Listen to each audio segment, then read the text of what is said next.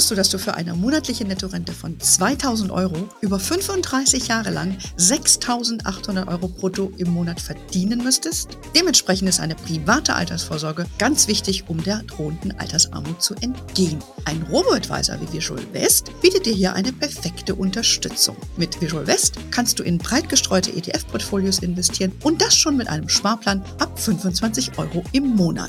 Mit dem Code HERMONEY24 erhältst du eine 50 Euro Prämie, wenn du dich für eine Investition bei Visual West entscheidest. Mehr Infos unter visualwest.de slash hermoney.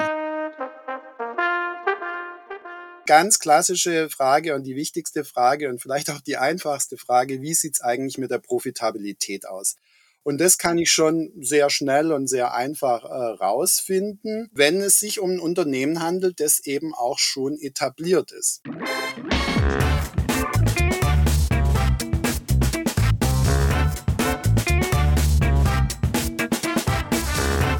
Begrüße euch super herzlich zum Her Money Talk, dem Geld- und Karriere-Podcast für Frauen. Fonds und ETFs investieren ja, wie ihr wisst, in Aktien zum großen Teil. Wer von euch selber mal direkt eine Aktie kaufen möchte, der ist heute bei mir genau richtig. Wir schauen uns mal an, wie Frau am besten eine Aktie auswählt, welche Kennziffern relevant sind und welche Fehler du unbedingt vermeiden solltest. Dazu freue ich mich sehr auf mein Gespräch mit meinem Gast Uwe Sander. Uwe, du bist ja schon Stammgast hier bei uns und berichtest auch regelmäßig über dein Portfolio, das du aktiv managst. Und äh, meine treuen Zuhörerinnen wissen ja, dass der Uwe äh, die Strategie und das Depot seiner berühmten, muss man schon sagen, Mutter Beate Sander übernommen hat und auch weiterentwickelt hat. Deshalb bist du genau der richtige Gesprächspartner heute, um uns ein paar Tipps zu geben. Erstmal, welcome back hier im Podcast. Ja, freut mich auch sehr und ich fühle mich auch sehr geehrt, bei euch wieder als Redner da zu sein. Always, always a pleasure. Äh, wir hatten ja auch das Vergnügen, dich auf dem Hermanni Festival äh, zu persönlich kennenzulernen. Wir kannten uns ja bis dato auch, bis dato auch gar nicht, ne, durch diese ganze Pandemie. So war das immer noch mal toll und dein Vortrag ist auch super gut angekommen. Und äh, wir haben dich auf die Mainstage sogar verlegt, was dich ein bisschen geschockt hat, wie du mir gerade erzählt hast, aber das ist gut gelaufen. Positiv geschockt. Positiv es ist sehr gut gelaufen, ja. Also du bist nächstes Jahr auch schon wieder gebucht. Kannst du schon mal das Datum notieren. Wenn du jetzt in dein Portfolio blickst, wie laufen denn deine Aktien aktuell? Vielleicht kannst du uns einen kurzen Abriss geben, wie es dir damit geht. Es passt genau. Also ja, nee, es ist tatsächlich wieder Allzeithoch.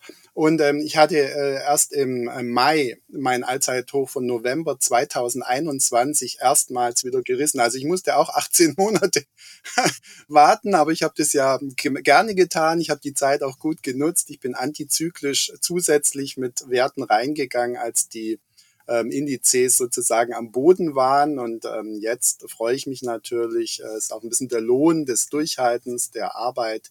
Und ähm, es sieht gut aus. Ich habe jetzt in diesem Jahr, sonst hätte ich ja das Allzeithoch auch nicht knacken können, eben einen größeren Zuwachs gehabt, als ich im letzten Jahr ähm, eine Schmälerung hatte und es sind jetzt schon, also wenn es so weitergeht, bald äh, wahrscheinlich zehn Prozent für dieses Jahr plus und das ist im ganzen Portfolio gerechnet.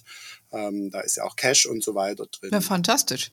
Ja, wir gehen, wir, wir sprechen dann mal nach dem Sommer nochmal, wie dein Depot genau läuft. Aber jetzt sind für all diejenigen, die sagen, diesen Erfolg will ich für mich auch verbuchen, äh, den geben wir jetzt ein bisschen Insight.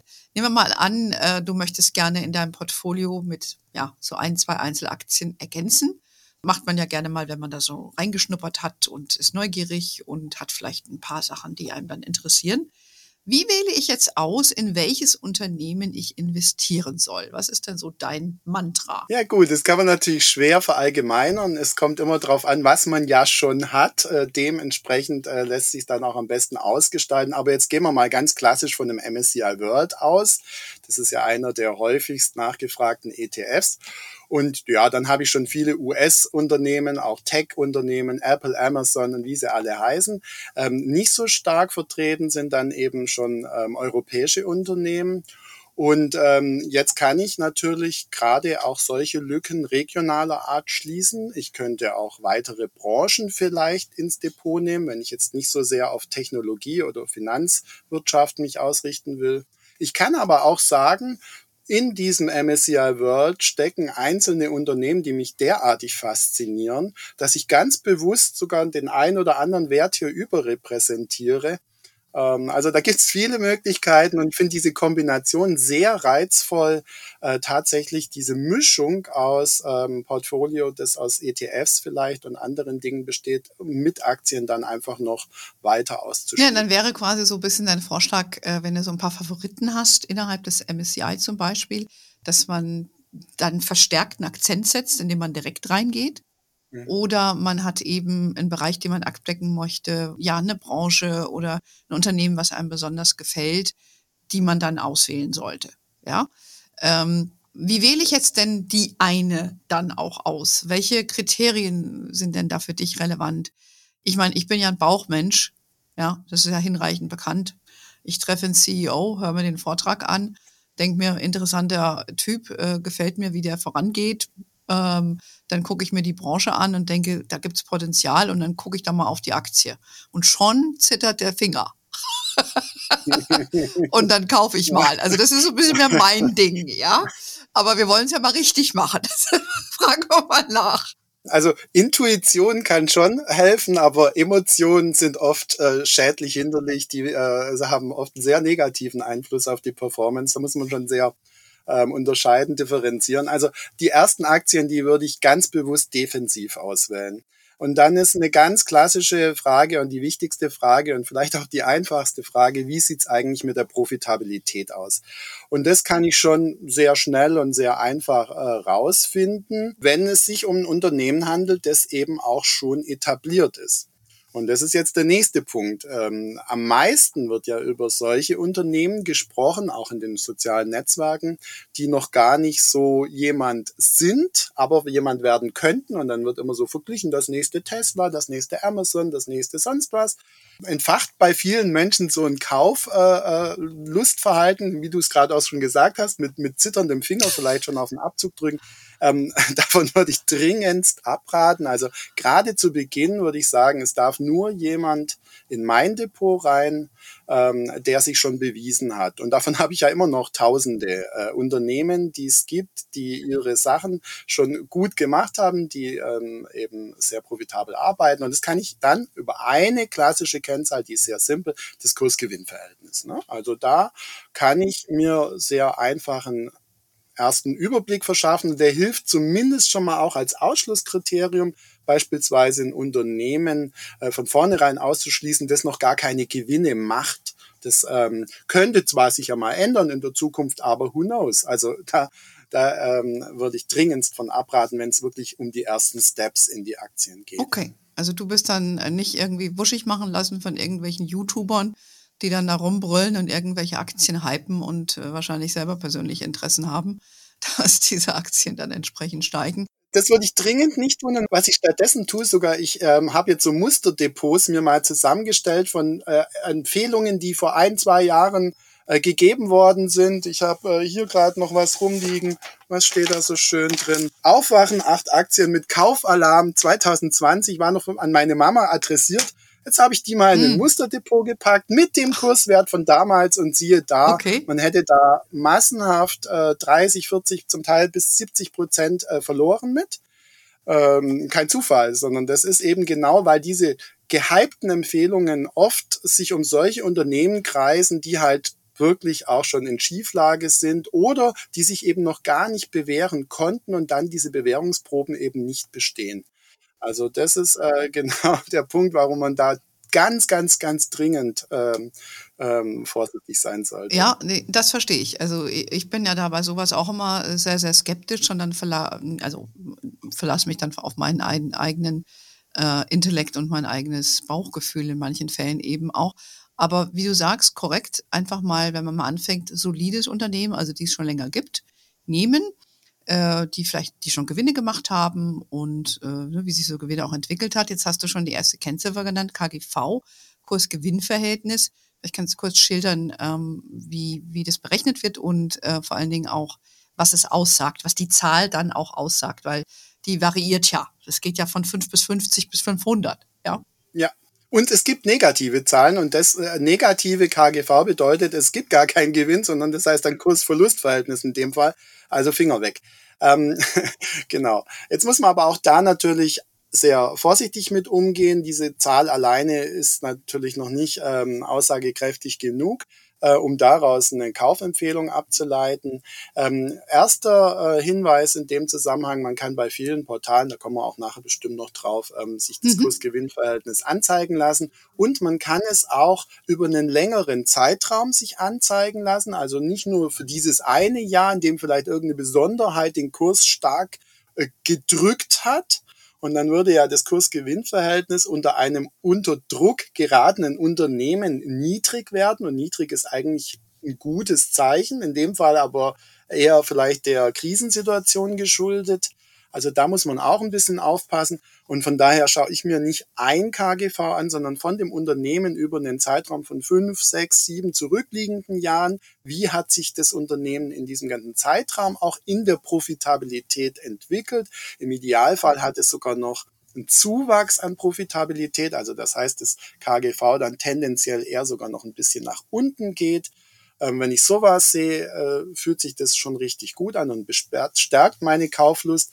Und dann gibt es tatsächlich auch Prognosen, diese Prognosen, dieses Estimated KGV für die Folgejahre ist nicht nur Glaskugelleserei, sondern da stecken dann teilweise schon auch ähm, Verträge mit drinnen, die da eben mit äh, schon eingerechnet werden. Also das ist zwar nicht ähm, klar vorhersagbar, aber die Tendenz äh, für die Folgejahre ist auf jeden Fall auch nochmal ein Indiz, der dann die äh, entsprechende Kauflust steigern oder schmälern könnte. Okay, also das heißt äh, KGV, Kursgewinnverhältnis, Kursverhältnis, also wie steht der Kurs in Relation zu dem Gewinn, ist eine wichtige Kennziffer für dich, kann man historisch betrachten und auch Prognosen, die ja dann von Analysten und Ähnlichen erstellt werden, die natürlich tiefer in die Unternehmen äh, Einblick haben. Was sagt denn jetzt so eine Zahl aus, wie ich eben schon gesagt habe? Es gibt ja Zahlen, da steht dann, keine Ahnung, 5 KGV, eine andere heißt 50, eine andere 500. Was äh, ist jetzt 500 ähm, besser als 5? Nein, also genau 5 wäre besser als 500. Das ist immer mal ein typisches amerikanisches Wachstumsunternehmen aus der E-Mobilitätsbranche, fängt mit T an. Also da waren wir schon mal.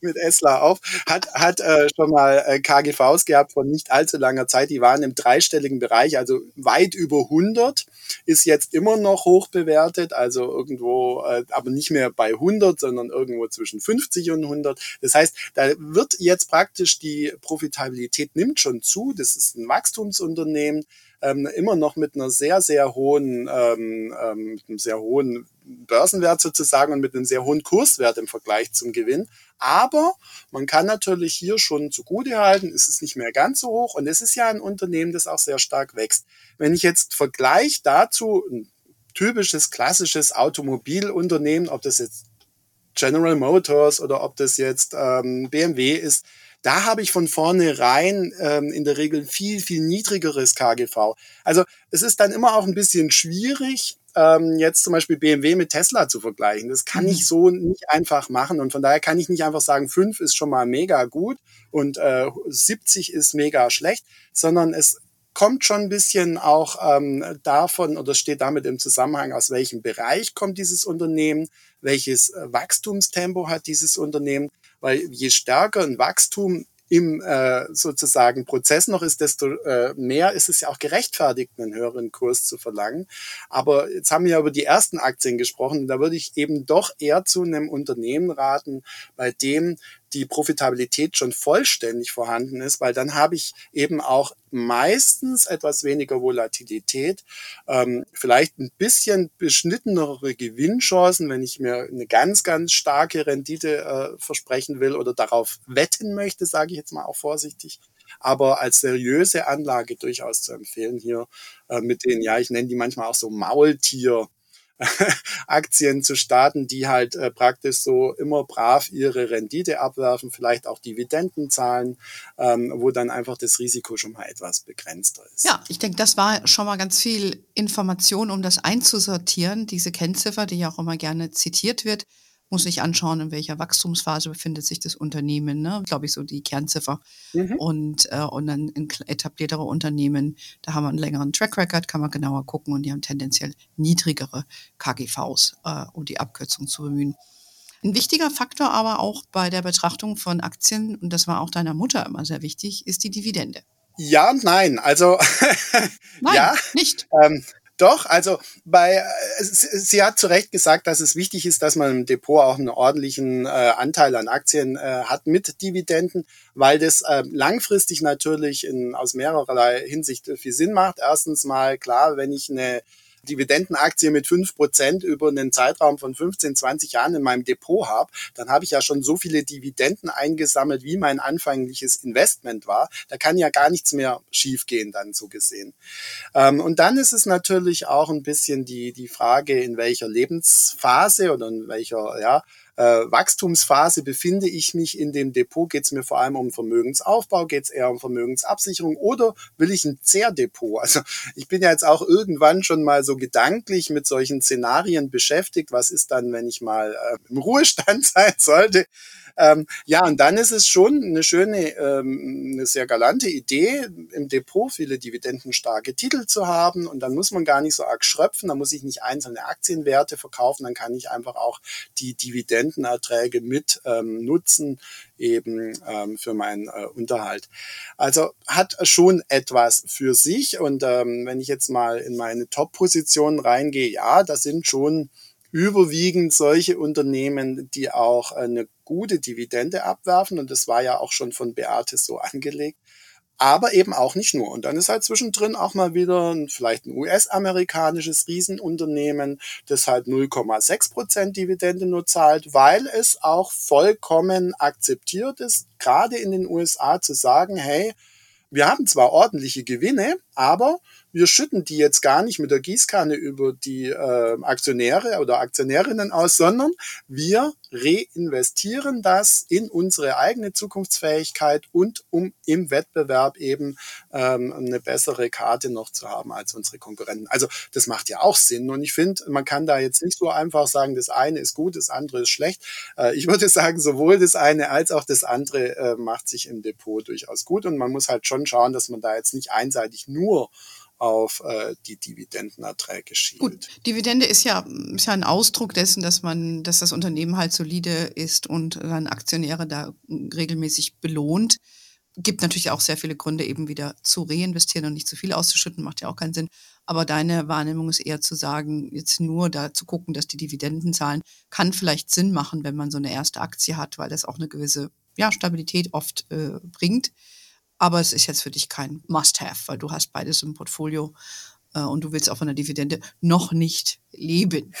Habe ich verstanden. Ich hoffe, ich kann noch ein bisschen von anderen Dingen leben. Ja, aber genau so ist es. Marktkapitalisierung, ja. also der Wert der ausstehenden Aktien ist ja auch immer so ein Thema. Ist das ein Kriterium für dich? Ja, gut, indirekt schon mal über die ETFs, weil meistens werden ja ETFs eben nach Marktkapitalisierung ausgewählt und es ist auch wieder für die ähm, ersten Aktien ähm, hilfreich, wenn man da tatsächlich auch äh, bewährte Unternehmen nimmt, die auch groß sind. Jetzt ist es ein bisschen von der Marktphase abhängig. Also wir hatten jetzt wirklich ähm, 2020 ein schwieriges Jahr und da waren ähm, in diesem Corona-Epidemieausbruch äh, natürlich äh, große Unternehmen, die schon sehr, sage ich mal, fest verankert waren, die auch finanzielle Rücklagen hatten. Die hatten es ein bisschen leichter gehabt, über diese Krise zu kommen. 2022 ähm, jetzt in diesem Kriegsjahr und Inflationsjahr äh, war es auch wieder so, dass die stärker marktkapitalisierten Unternehmen sich ein bisschen einfacher getan haben, ein bisschen besser durch die Krise gekommen sind. Es gibt aber auch Marktphasen. Jetzt lass mal wieder einen richtigen Aufschwung kommen. Also an der Börse hatten wir sie jetzt schon in Teilen, ja, mal so, so wieder ein bisschen Bullenmarkt.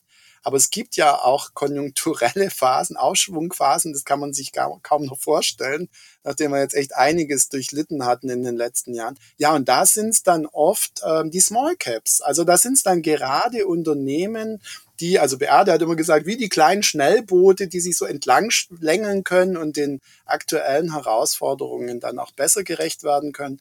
Deswegen auch hier würde ich sagen, mein Schwerpunkt liegt auf den stark marktkapitalisierten Unternehmen, aber ich lasse ganz bewusst auch äh, etwas Raum für Nebenwerte. Auch über den ETF-Bereich lässt sich das ja beispielsweise mit einem Small Cap ETF auch äh, beifügen. Und nachdem der jetzt im letzten zwei Jahren sich ein bisschen schwer getan hat, kann ich mir gut vorstellen, dass es den Small Caps jetzt vielleicht auch äh, in nächster Zeit wieder ein bisschen besser gehen könnte. Okay, Small Caps, also das sind Nebenwerte, das sind kleinere Unternehmen, wie, wie du sagst oder wie deine Mutter immer gesagt hat, die Schnellboote, die können mal ziemlich abgehen, das kann aber auch in die andere Richtung laufen. Das heißt, dann eher auf, wenn man Anfänger ist und man fängt, will da mal sich ausprobieren in dem Aktiensegment, dann einfach lieber eine höher kapitalisierte äh, Aktie erwerben, dann ist man, glaube ich, ein bisschen safer. Das sieht man ja auch, wenn man äh, Online-Broker geht, dann steht ja überall diese Kennziffern, das findet man ja relativ leicht. Also wer von euch denkt, was reden die hier alles, einfach mal selber rein, online reingehen und da mal gucken, was er da so findet. Es gibt auch immer nebenbei noch kleine Erläuterungen. Um, dann, glaube ich, findet man das schon ganz gut. Ja, ich glaube, das sind schon mal so die wichtigsten Kennziffern, oder? Die, die dann, die einem dann auch begegnen, wenn man, wenn man eine Aktie auswählt. Ich glaube, das konnten wir jetzt mal ganz gut einsortieren. Äh, Gibt es noch was anderes, was du denkst wichtig ist, äh, außer den Sachen, die wir gesagt haben, so Gewinn, dass es macht und KGV, Dividende, Marktkapitalisierung? Ich fasse mich kurz. Okay, bitte. ich fasse mich kurz. Es gäbe noch sehr viel, ja. Also schon allein das Wort Gewinn ist natürlich ein magisches Wort, weil ich meine, Gewinn, man kann immer alles so hinrücken, dass man dann doch irgendwie noch einen Gewinn macht, indem man halt ganz viel abschreibt. Und da gibt's eben, um diese Möglichkeiten zu beschneiden, das sogenannte EBIT da. Und das ist eben äh, eine Möglichkeit, tatsächlich Gewinne nicht so leicht ähm, künstlich herbeizurufen. Also das heißt Earnings before Interest, Taxes, Depreciation und Amortization, also Gewinn vor den ganzen Zinsen, Steuern, Abschreibungen, immateriellen Abschreibungen dann ist es so eine Art Reingewinn, die man nicht so leicht manipulieren kann. Das ist manchmal auch ganz hilfreich, vielleicht bei etwas jüngeren Unternehmen, ähm, um da nochmal ein bisschen genauer auf die Füße zu schauen.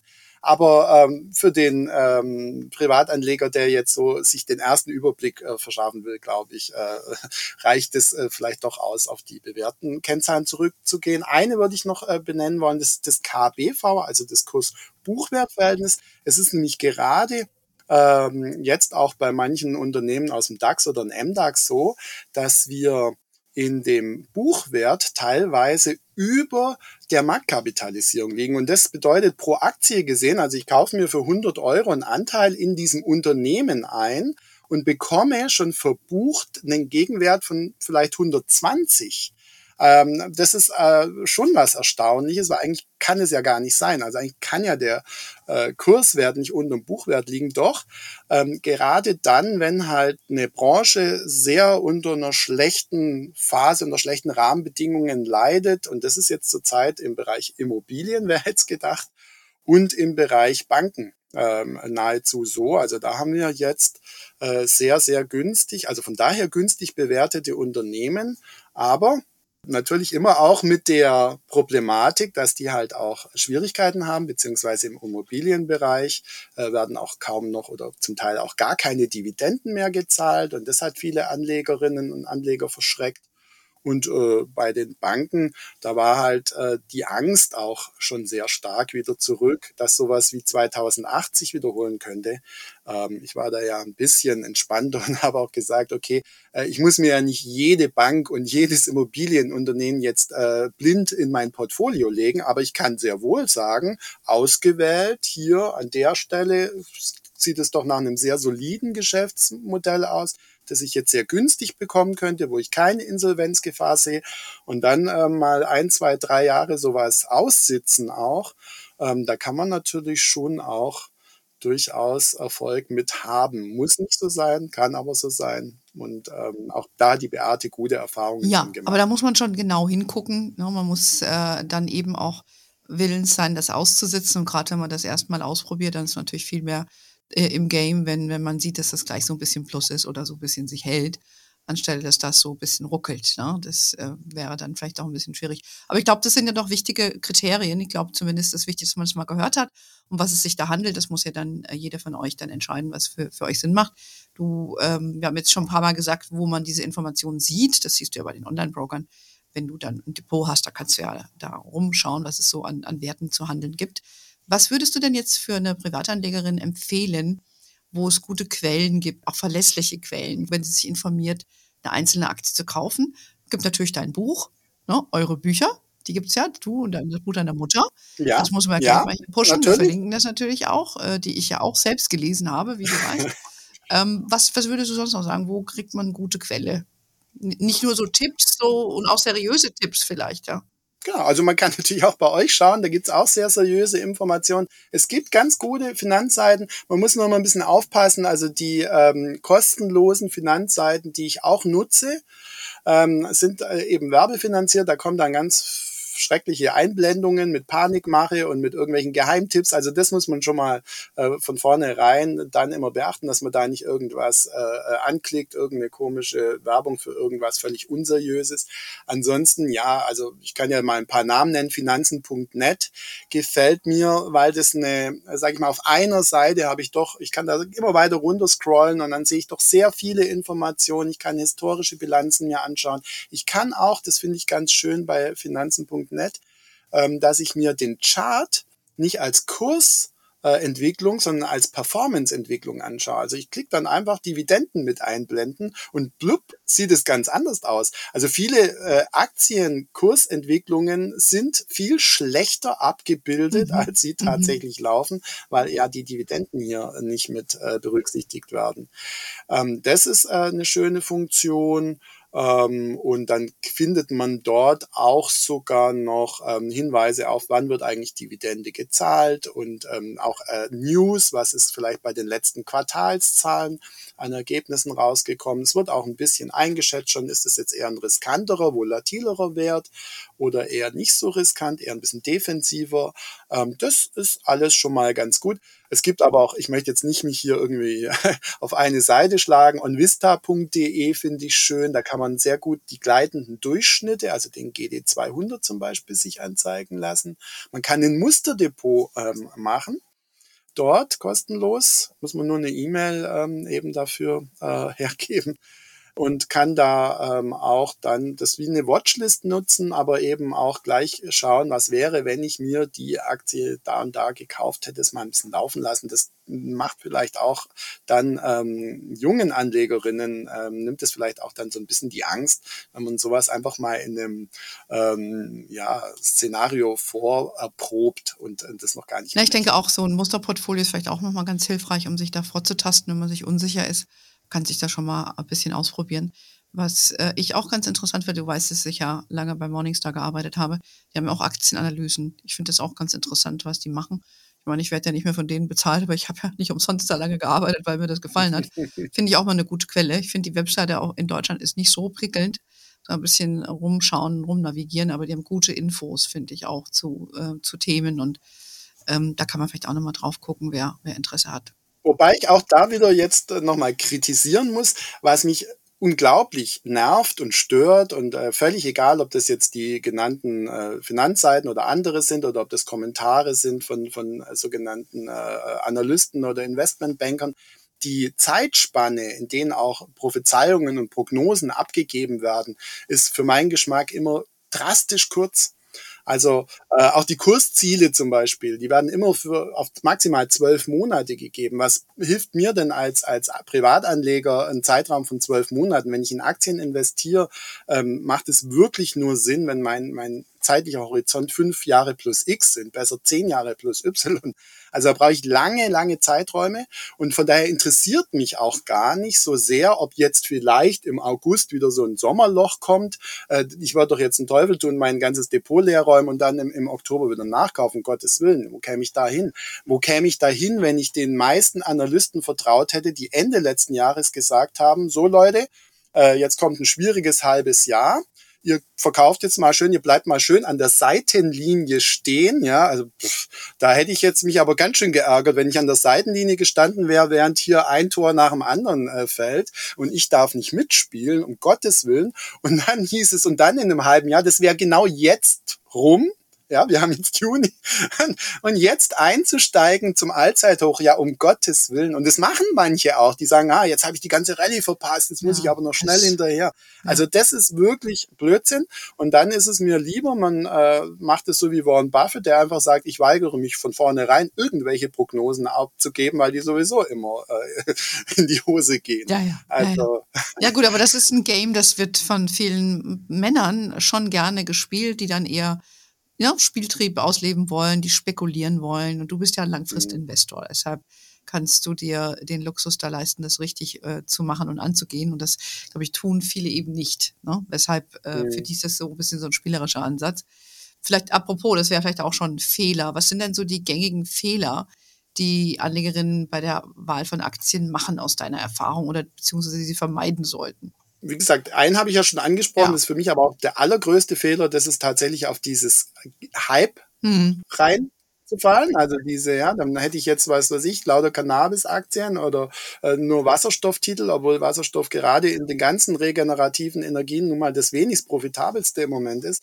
Also das wäre äh, definitiv schwierig, aber vielleicht auch tatsächlich auf solche Analystenkommentare zu hören, die dann Angst machen, die Panik machen, die einen verunsichern, ähm, die vielleicht auch ähm, bestimmte Produkte verunglimpfen oder irgendwas viel, viel riskanteres, irgendwelche äh, Wetten, irgendwelche Derivate, Optionen und so weiter, Hebelgeschäfte äh, äh an, anprangern, anpreisen wollen, obwohl doch eigentlich wissenschaftlich belegt ist, dass Privatanlegende mhm. da ähm, langfristig wirklich gut beraten sind, wenn sie sich das nicht antun. Also das wäre auch nochmal so ein ganz wichtiger Punkt, hier wirklich auf äh, solche spekulativen Dinge einfach komplett zu verzichten. Ja, genau. Und das wäre jetzt auch nochmal eine Frage gewesen, wie man so die Risiken da minimieren kann. Das ist eben da nicht drauf eingehen, was du gerade gesagt hast.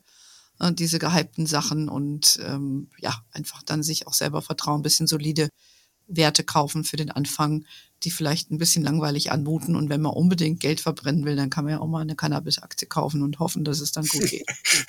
ja, das kann man dann schon gerne machen und kann ja auch mal sein, dass es irgendwann in der Zukunft äh, Rahmenbedingungen gibt, in denen das so äh, angebaut und überwacht werden kann, dass das Ganze auch noch profitabel geht. Äh, Im Moment ist das halt nicht der Fall.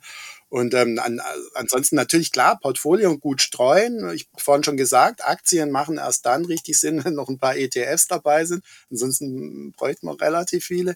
Und ähm, warum jetzt nicht auch mal ein bisschen was ähm, Tagesgeld ähm, mit zwei Prozent und äh, ein bisschen Cash auch äh, vorhalten für Zeiten, in denen also das hat mir so arg geholfen im letzten Jahr 2022, dass ich einfach Cash hatte und dann sagen konnte, ich verstehe jetzt auch, warum meine Mutter 2008 und 2020 so cool geblieben ist, weil die hatte dann einfach gesagt, in solchen schwierigen Marktphasen schafft sie die Grundlage für die Gewinne von übermorgen.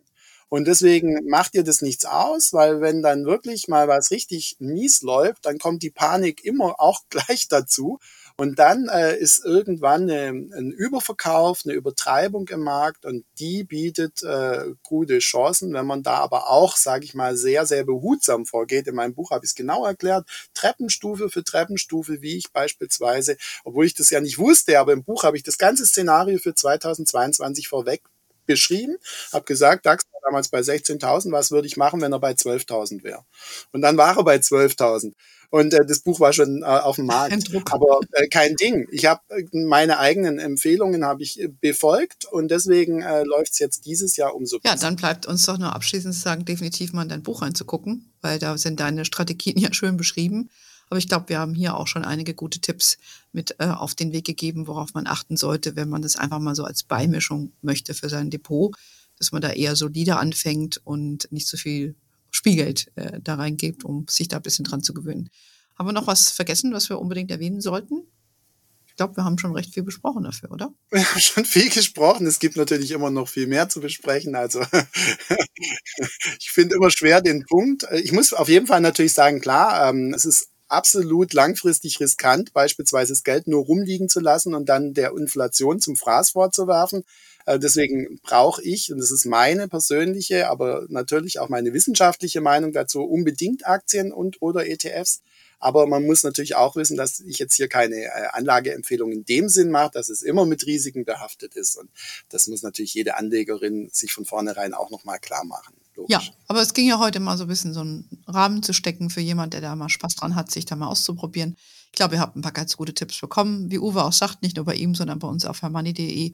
Wir gucken uns äh, Einzeltitel auch öfters mal an, ge gewisse Sparten. Und äh, ich glaube, ihr habt genügend Infos, um da mal, wenn ihr Bock habt, einfach mal loszulegen. So, und äh, ja, wer mehr von uns will, wir wisst, unser Newsletter kommt jeden Donnerstag raus mit ganz vielen Infos. Wenn wir coole Männer wie den Uwe wieder am Start hier haben, wird dann auch angekündigt. Wir sind natürlich auf Facebook, LinkedIn, Instagram und TikTok. We are wherever you are. In diesem Sinne, have a wonderful day. Until next time und tschüss Uwe, bis bald. Tschüss, vielen Dank.